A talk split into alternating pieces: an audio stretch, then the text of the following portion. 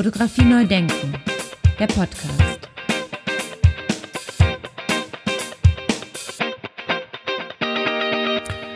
Ja, moin moin und herzlich willkommen zu einer weiteren Episode von Fotografie neu denken, der Podcast und vor allem zu einer weiteren Episode vom Fotobuch Talk. Mein Name ist Andy Scholz.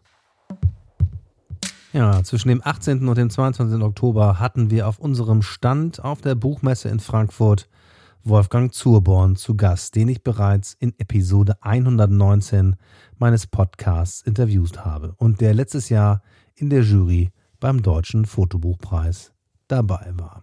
Kurz zu Wolfgang Zurborn. Wolfgang Zurborn wurde 1956 geboren, studierte von 1977 bis 1979 an der Bayerischen Staatslehranstalt für Fotografie in München, da wo auch Martin Rosner und Michael Wessely studiert haben, und von 1979 bis 1984 Fotografie und Filmdesign an der Fachhochschule in Dortmund. 1985 wurde ihm der Otto Steinert Preis der Deutschen Gesellschaft für Fotografie verliehen.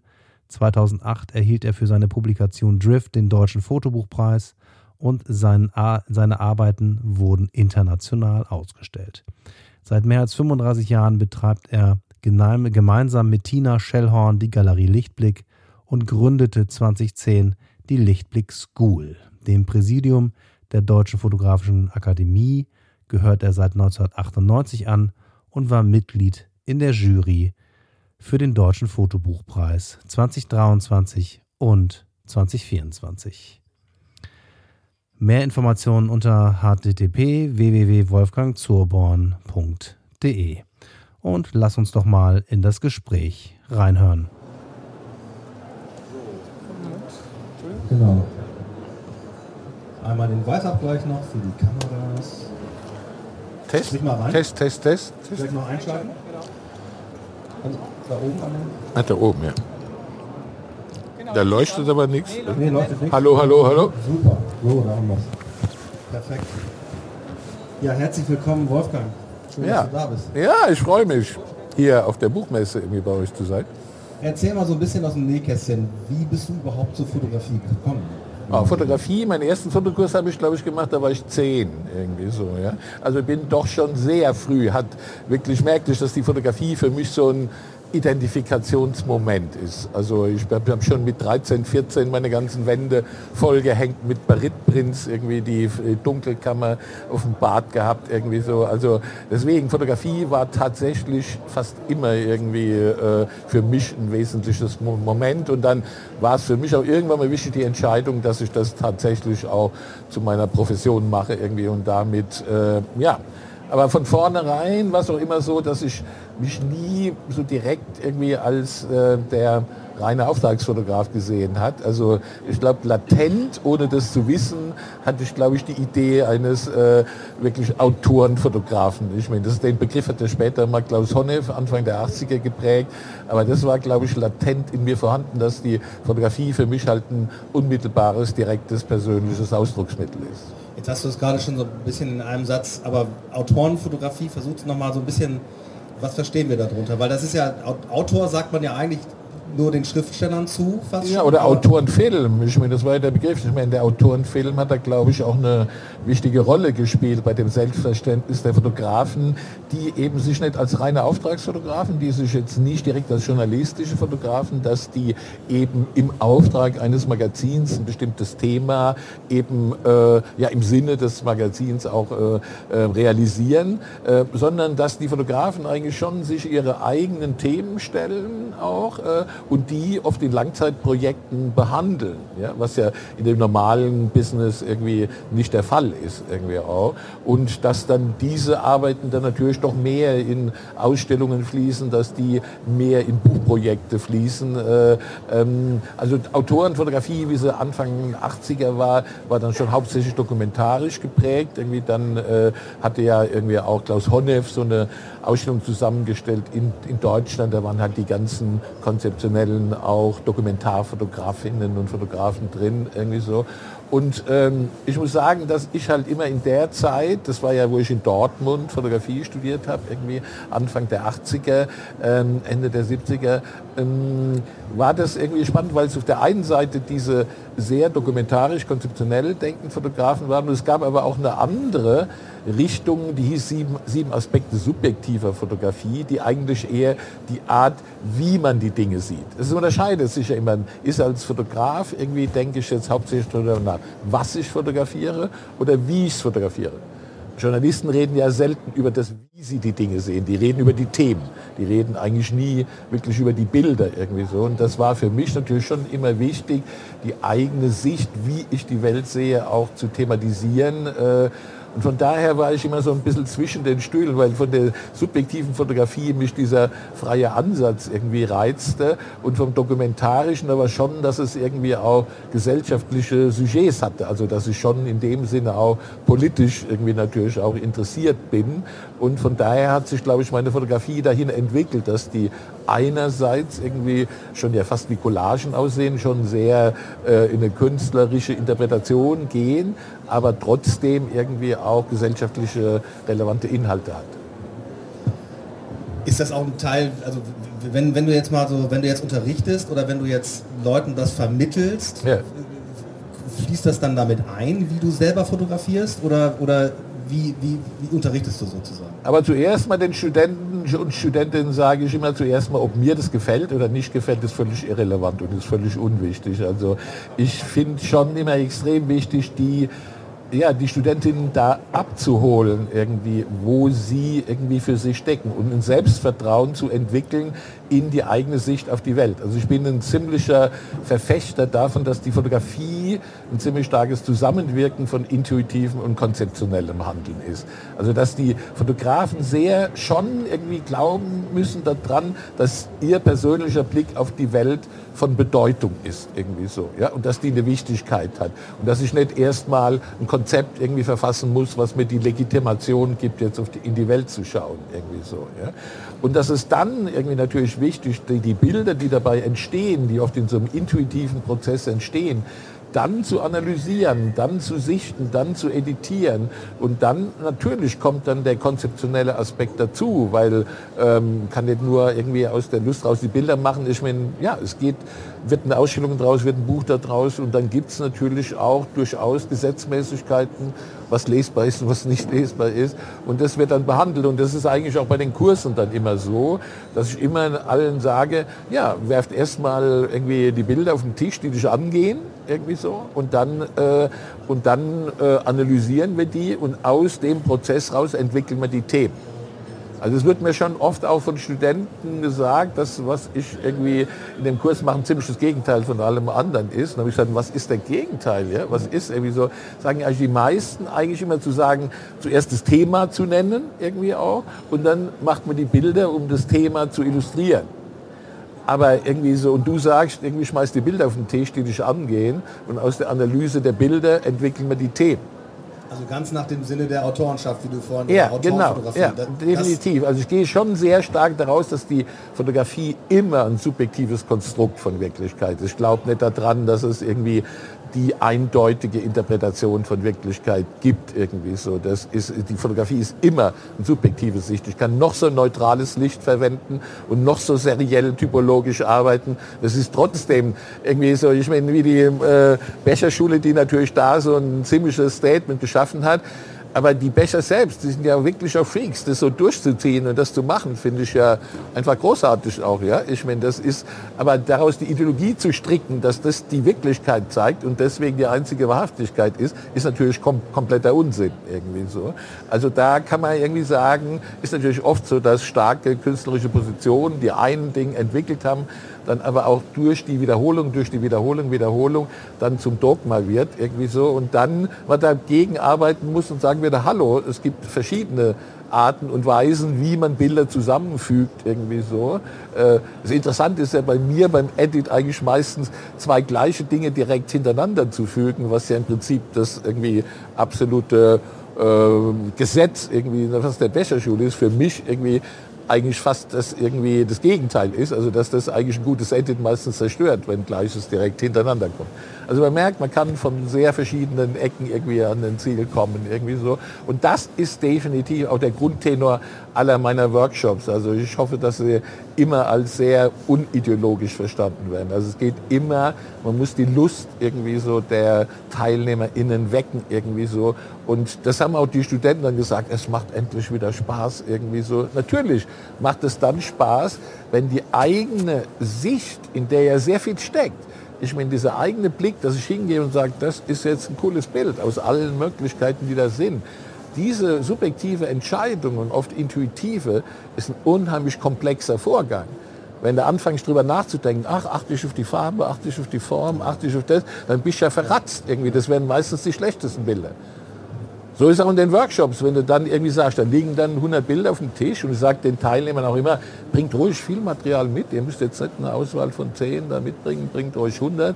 Ich liebe das, Ordnung in den Chaos irgendwie, äh, nicht, das Chaos nicht aufzuräumen, sondern das Chaos so zu strukturieren, dass die vielfältigen, komplexen Ansätze, die jeder mit sich trägt, irgendwie da sichtbar werden und dann irgendwie alle Beteiligten dann irgendwie auch äh, aus diesem Arbeitsprozess raus irgendwie sehen, was in ihnen steckt und was für Möglichkeiten da sind irgendwie so. Und äh, das ist oft faszinierend, was da passiert irgendwie so. Ich hatte da auch das Beispiel einer Studentin, die im vierten Semester war und die dann auch irgendwie ähm, ja, irgendwie sagte, oh nee, dieses Themen illustrieren geht mir auf den Geist, das ist super langweilig und so. Ich sagte, hey, ich schmeiß alle Bilder auf den Tisch, die dich angehen, irgendwie so, völlig egal, irgendwie so auch.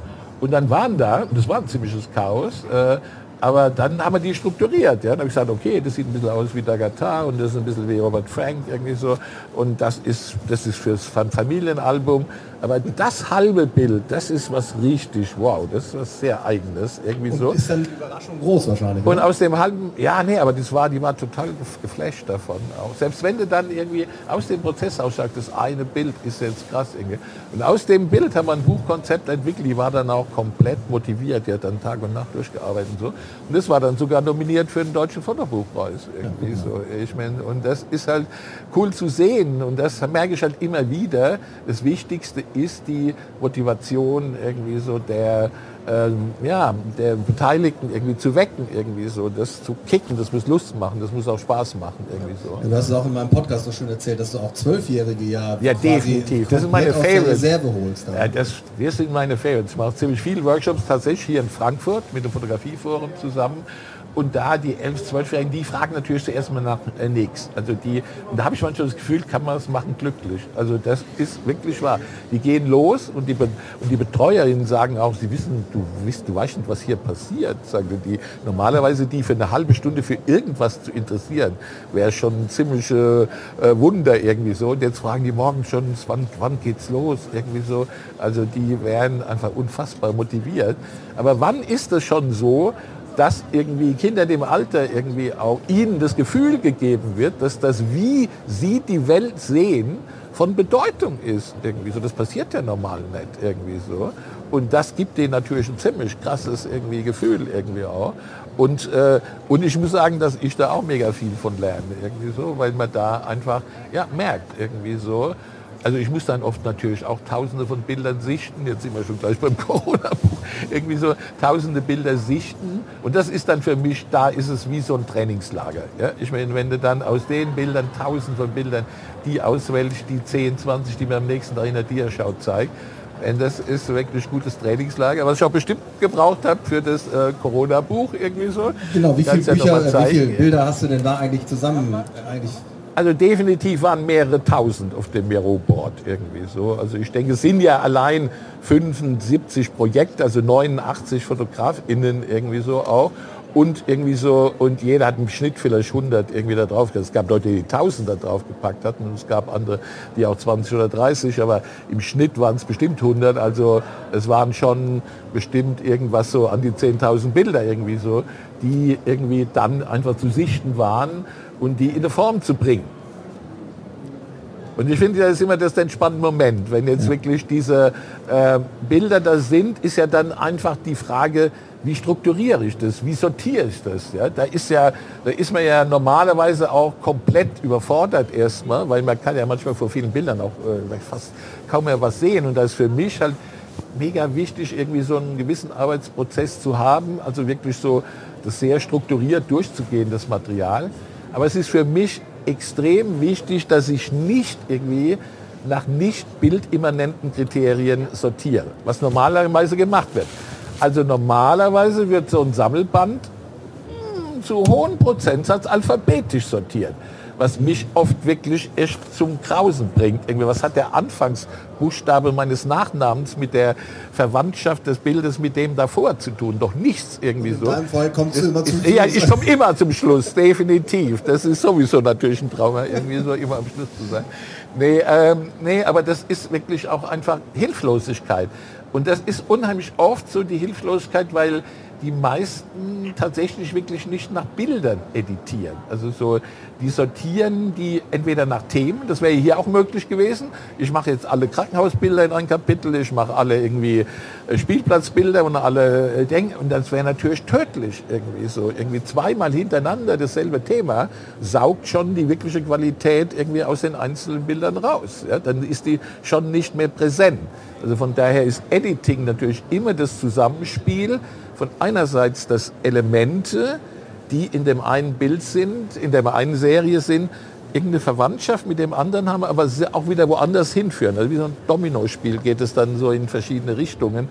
Und dieses Wechselspiel zwischen Ähnlichkeiten, Unterschiedlichkeiten, aber von der Malerei bin ich zum Beispiel auch sehr von Paul Klee beeinflusst, der ja dann einfach auch so eine äh, Lehre aufge, aufge, ja, entwickelt hat, dass man einfach in Gegensätzen wahrnimmt. Ja? Du siehst Schärfe gegen Unschärfe, du siehst Weiches gegen Hartes. Und dadurch wird natürlich der Betrachter immer wach gehalten, irgendwie so, immer wieder neugierig auf die nächste Seite zu gehen, irgendwie so. Und da habe ich jetzt halt auch viele Reaktionen jetzt auf dem Buch, jetzt auch von der Eva Dortmund, äh, gehört, so, dass sagte, wow, man guckt auf jedes Bild und man hat Lust, immer wieder weiter zu blättern, irgendwie so. Aber das ist natürlich irgendwie bei dieser Menge von Bildern und den ähnlichen Themen natürlich nicht selbstverständlich. Das ist wirklich ein sehr entwickeltes äh, Prozess, irgendwie das Edit dahin zu bringen, irgendwie, dass man das schaffen kann, irgendwie so. Und wie sind dann die Diskussionen? Also wenn der Autor jetzt ist, dann kommt es dann auch mal zum Streit? Ach, die Streits waren relativ wenig irgendwie. Nein, ich meine dann, äh, nein, ich meine, das ist natürlich da irgendwie auch ganz gut, dass man die Rolle dann als Kurator hat, irgendwie so und das eigentlich im Großen und Ganzen schon so ist, ich mache das und die laden mich ein, die haben das Vertrauen da rein, das waren auch gleich mehrere, die mich vorgeschlagen haben, da war so ein Grundvertrauen da. Es gab dann mit ein, zwei, hat man natürlich dann immer irgendwie Diskussionen, dann irgendwie so, aber die dann irgendwie, was ich auch gut finde, irgendwie so, dann, ähm, aber insgesamt, äh, ja, wird man das auch nicht, nicht durchdiskutieren werden. Also es gab ja am Anfang, also um den Prozess, wie man erstmal dahin kam, war ja einfach die Idee erstmal da. Und es war aber auch die Frage, auch in mich kann ich mir vorstellen, dass man zum Thema Corona irgendwie ein spannendes Buch machen kann. Ja? War ja schon erstmal die Frage, ob ich mir das vorstellen kann.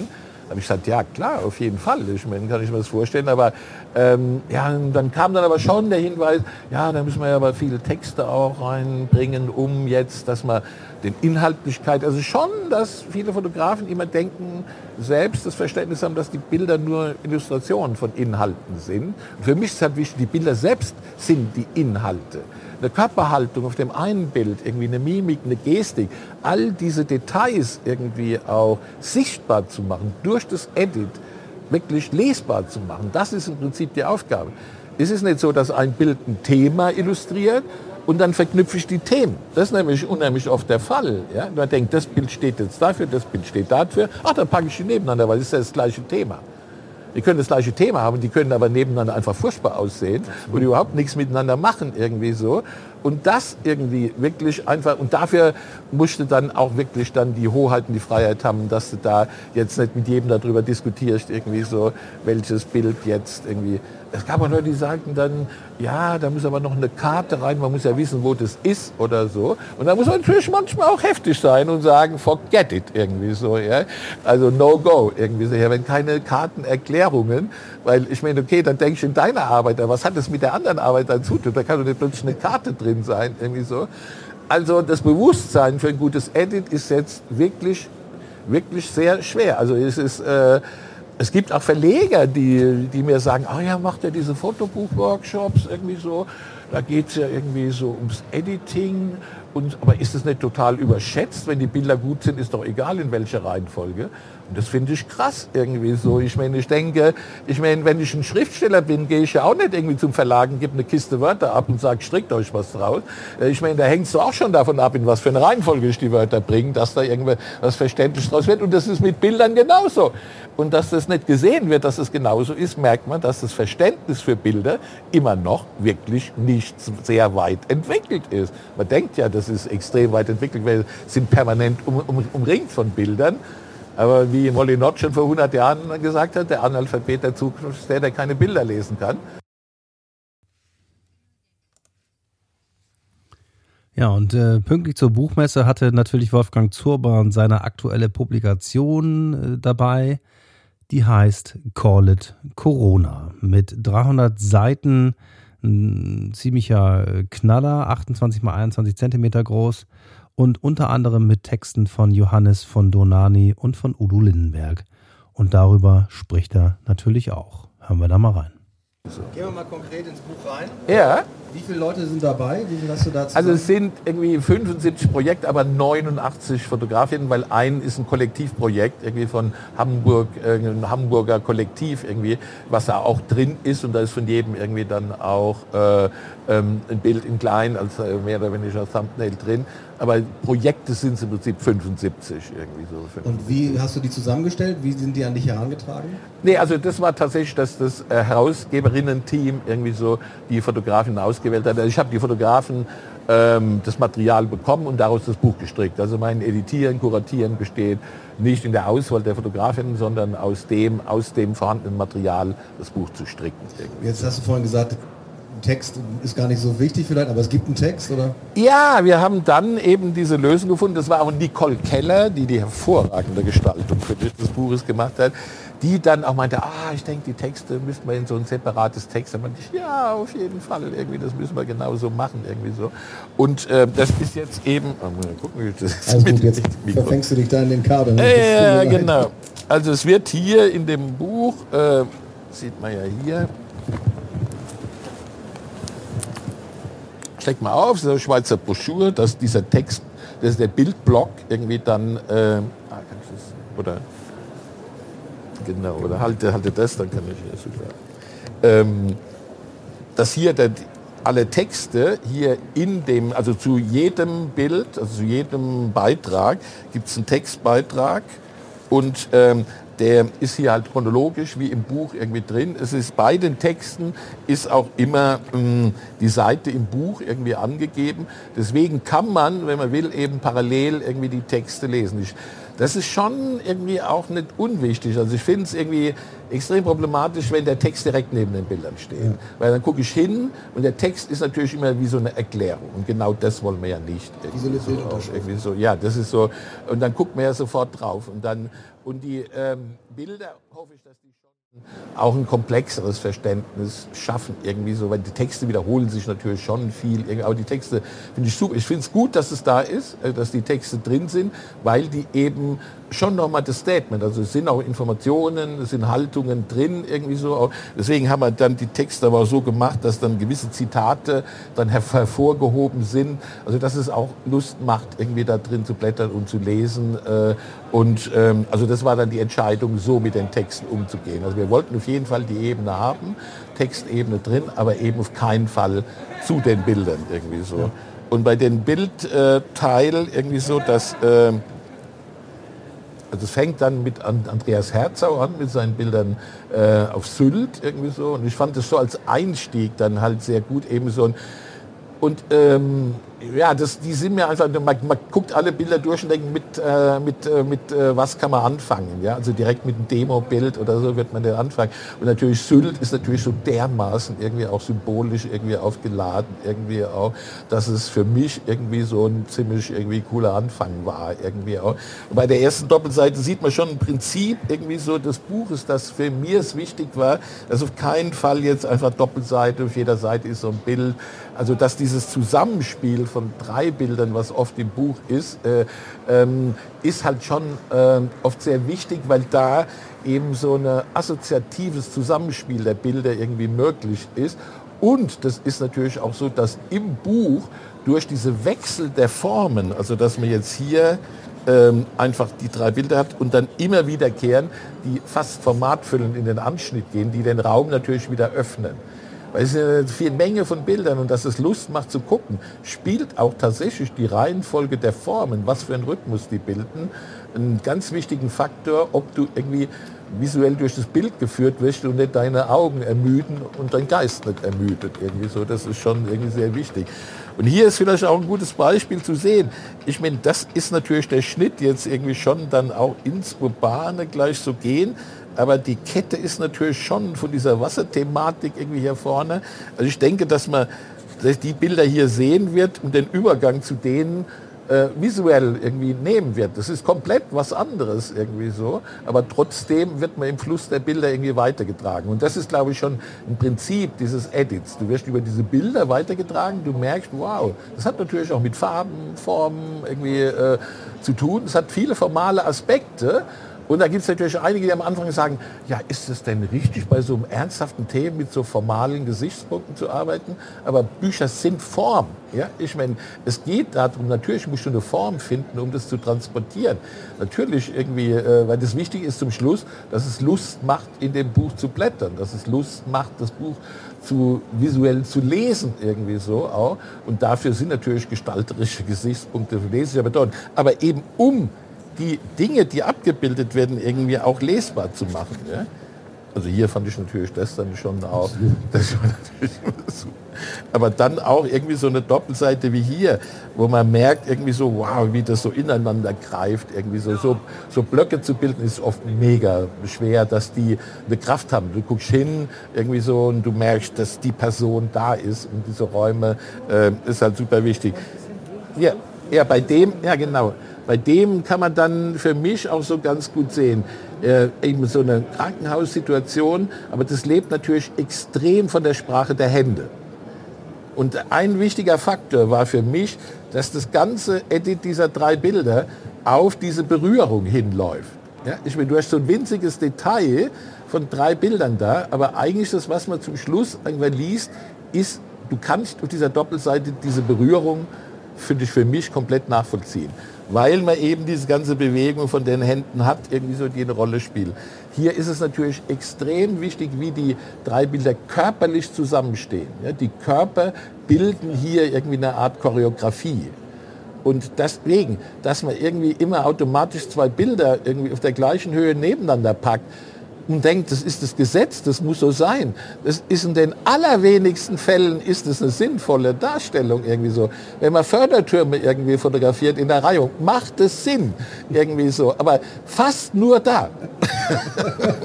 da haben wir den. Gott hab ihn selig.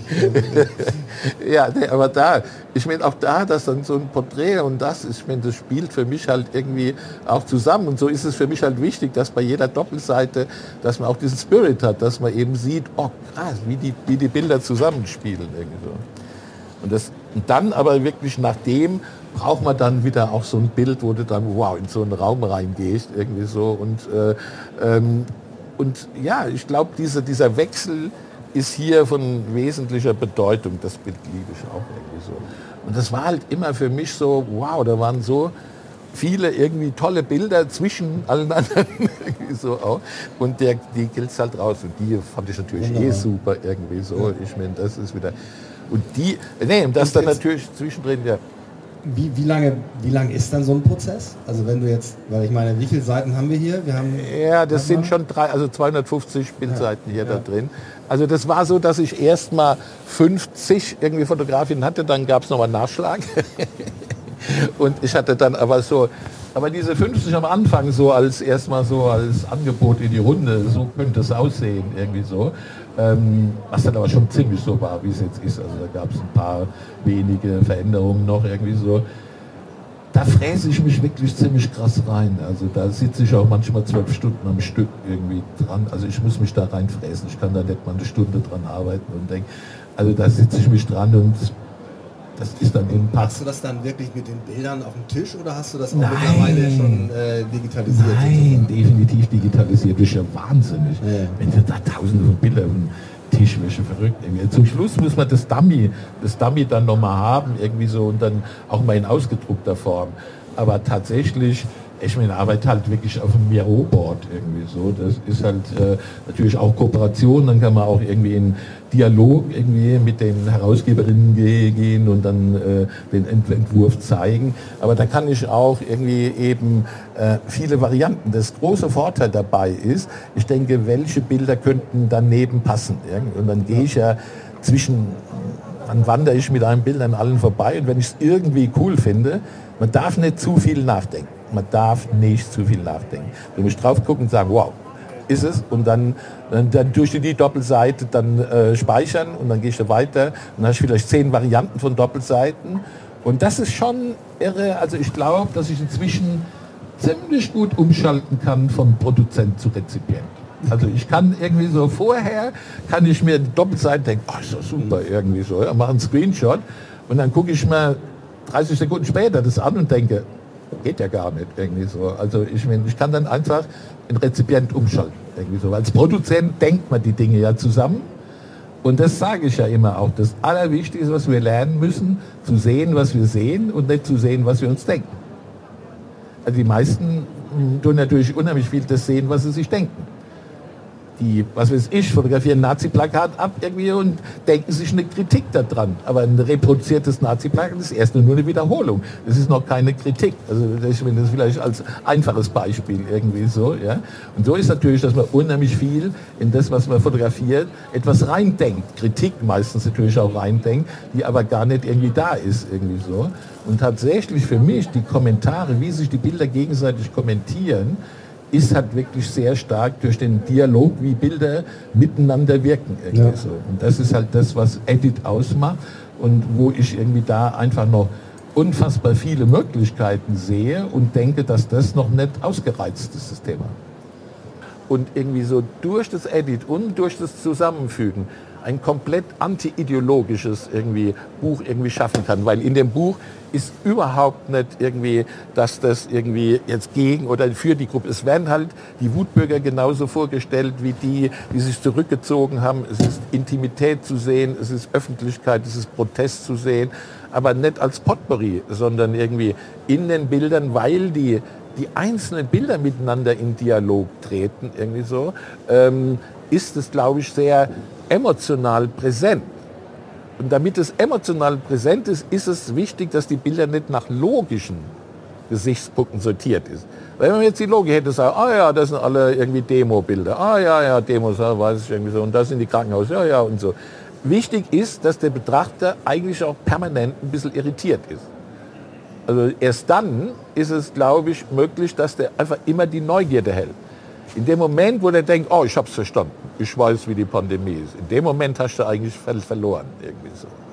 Es ist wichtig, dass man nie das sichere Gefühl hat, irgendwie, ja, ich habe das verstanden, was wirklich das immer wieder neugierig macht, weiter zu gucken und dadurch aber immer mehr sich sensibilisiert, auch für Haltungen irgendwie zu Corona, die man vielleicht vorher für sich noch gar nicht richtig verstanden hat. Und das ist eigentlich das äh, größte Ziel irgendwie so auch.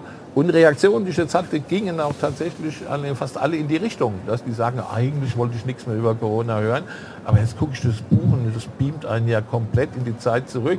Und es geht ja nicht um Corona, ja oder nein, es geht darum, dass man eine Zeit irgendwie seines Lebens, die sehr prägend war für eine ganze Gesellschaft, dass die dass man die durchlebt nochmal, dass man die wirklich erfasst irgendwie so. Ja? Also das ist so ein ganz wichtiges Moment und zwar ohne die sofortige Wertung. Ich meine, aus dem Abstand ist es ja vielleicht dann eher irgendwie auch möglich, dass ich nicht sofort in eine Diskussion äh, gezwungen werde, bin ich jetzt dafür oder dagegen, bin ich jetzt so denke, sondern in diesem Abstand, den man jetzt, also, also richtig Abstand hat man auch noch nicht, Corona existiert immer noch, aber jetzt irgendwie mit allen Konsequenzen, die das für die Gesellschaft gehabt hat, irgendwie so, ist es wirklich, äh, glaube ich, jetzt aus diesem Abstand nochmal möglich, irgendwie da drauf zu gucken und ja, im besten Sinne für mich irgendwie auch äh, diese verschiedenen emotionalen Situationen, in die einen diese Pandemie geführt äh, hat, irgendwie auch wirklich nachempfindbar zu machen. Fotografie neu denken, der Podcast. Wolfgang, wir lassen es so stehen. Ich danke dir herzlich, dass du da warst. Vielen Dank. Äh, jeder, der vielleicht jetzt hier noch steht und da mal kurz reingucken ja. kann, kann das natürlich gerne tun. Ja, sicher. Dir alles Gute weiterhin. Ja, wir danke. sehen uns. Wir sehen uns. Definitiv. Ich freue mich auf Regensburg wieder irgendwie so. Cool. Genau. Ja, das war es mit der vierten Fotobuch-Talk-Ausgabe anlässlich der Frankfurter Buchmesse 2023 mit Wolfgang Zurborn. Wir gehen davon aus, dass es am 15. April wieder losgeht und wir das Teilnahmeformular freischalten. Also für alle, die in den vergangenen sieben Monaten ein Fotobuch herausgegeben, gestaltet, fotografiert haben, legt es einmal schon einmal zur Seite und tragt euch ein in unseren Newsletter. Dann verpasst ihr den Einreichungsbeginn auf gar keinen Fall. Oder folgt uns bei Instagram, bei Facebook oder auch bei LinkedIn unter www.festival-fotografischer-bilder.de oder unter www.deutscherfotobuchpreis.de findet ihr und finden Sie alle weiterführenden Informationen. Danke an alle da draußen, die meinen Podcast hören und abonniert haben. Ohne euch gäbe es diesen Podcast so nicht. Es ist mir eine Ehre, dass so viele Menschen regelmäßig meinen Gesprächen lauschen. Danke fürs Mitdenken, Mitdiskutieren und Mitfühlen. Ich freue mich, wenn ich Ihnen und euch gemeinsam mit meinen InterviewpartnerInnen etwas mit auf den Weg geben kann. Gesund bleiben da draußen und bis zum nächsten Mal. Ciao, ciao. Fotografie neu denken. Der Podcast.